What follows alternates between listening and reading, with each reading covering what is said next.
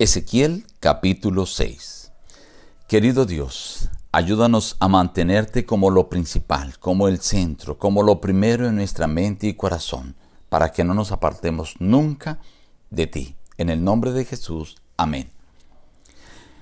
Reciban el abrazo de parte de su amigo el pastor Juan Emerson Hernández y la gratitud por acompañarnos a meditar hoy en apartes del capítulo 6 vino a mí palabra de Jehová diciendo, Hijo de hombre, pon tu rostro hacia los montes de Israel y profetiza contra ellos. Dirás a los montes y a los collados, a los arroyos y a los valles, He aquí que yo, yo mismo haré venir sobre vosotros espada y destruiré vuestros lugares altos. Haré que vuestros muertos caigan delante de vuestros ídolos. Donde quiera que habitéis, serán arruinadas las ciudades Vuestros ídolos serán quebrados y aniquilados, vuestras imágenes del sol serán destruidas y vuestras obras serán deshechas. Pero dejaré un resto, de modo que tengáis entre las naciones algunos que escapen de espada, cuando seáis esparcidos por las tierras. Porque yo me quebranté a causa de su corazón fornicario que se apartó de mí, y a causa de sus ojos que fornicaron tras sus ídolos Así ha dicho Jehová el Señor. Di, ay por todas las grandes abominaciones de la casa de Israel, porque con espada, con hambre y con peste caerán. El que esté lejos morirá de peste, y el que esté cerca caerá a espada, y el que quede y sea asediado morirá de hambre. Así consumaré en ellos mi enojo, sabréis que yo soy Jehová. Cuando en el capítulo 6 empieza diciendo vino a mí palabra de Jehová, es porque empieza una nueva profecía. Esta profecía tiene que ver con lo mismo, la idolatría del pueblo de Israel. Ellos acostumbraban a practicar la idolatría en los montes, en los lugares altos. Eran lugares específicos donde ellos acostumbraban a hacer esta clase de adoración a los ídolos cuando Dios estableció el templo de Jerusalén, era el único lugar donde el pueblo podía venir a adorar al Señor.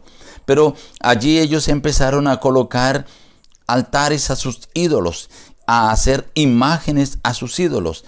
Y allí cuando menciona serán quebradas, destruidas y aniquiladas las imágenes del sol, realmente se está refiriendo aquí en el original, en hebreo, Hanman, que quiere decir altarcito de incienso, porque ellos usaban también altares de incienso para hacer adoración a sus ídolos. Y estos altares también serían quebrados, serían destruidos. Pero el Señor dice, le dice al pueblo de Israel, mire, ustedes van a ser destruidos y las ciudades donde viven los que adoran a los ídolos en los montes, en los valles, en las laderas, en las colinas, esas ciudades van a ser asoladas. A causa de su abominación vendrá espada, hambre y caerán con la peste. Bueno, esas eran las consecuencias de la idolatría. Pero el Señor toca también el corazón del pueblo. Le dice, a causa de su corazón fornicario que se apartó de mí, yo me he entristecido, yo me quebranté.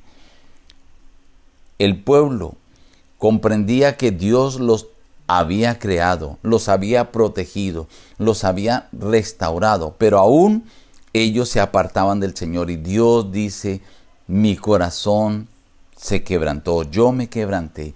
Dios se entristece cuando tú, estimado amigo, colocas cualquier cosa en el lugar que merece el lugar de Dios. En lugar de adorar al Señor, le dedicas lo principal, tu tiempo, tus energías y dejas de adorar al Señor.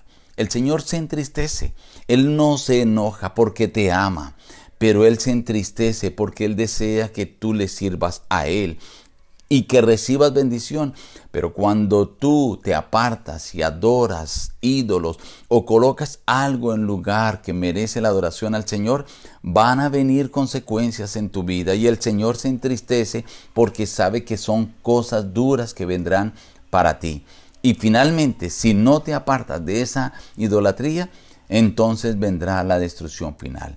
El Señor desea que hoy tengas en cuenta que lo principal en tu mente y en tu corazón sea Dios, que lo principal en tu vida sea adorarlo a Él. No te apartes en ningún momento de Dios.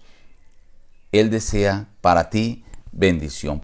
No hagas entristecer a Dios, sino que tu vida sea una vida de rectitud y de adoración solo a Dios. Nos despedimos diciendo, busca a Dios en primer lugar cada día y las demás bendiciones te serán añadidas. Que Dios te bendiga.